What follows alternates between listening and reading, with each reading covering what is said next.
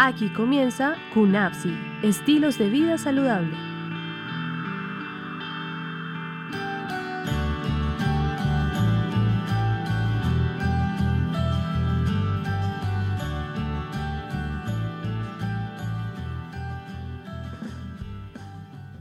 Los trastornos de la eliminación se pueden presentar al inicio de la infancia y consisten en la incapacidad para controlar de forma voluntaria la emisión de orina o heces, a lo anterior se le conoce como el control de esfínteres, el cual es un proceso que normalmente inicia a los 18 meses de edad, cuando comenzamos a enseñar a los niños el uso del sanitario y suspendemos el uso del pañal. Este proceso puede alargarse algunos meses más hasta que los niños logran el control total de sus funciones.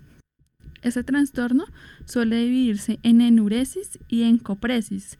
La enuresis hace referencia a la emisión repetida de orina en la cama o en la ropa y es clínicamente significativa cuando se presenta dos veces por semana en tres meses consecutivos.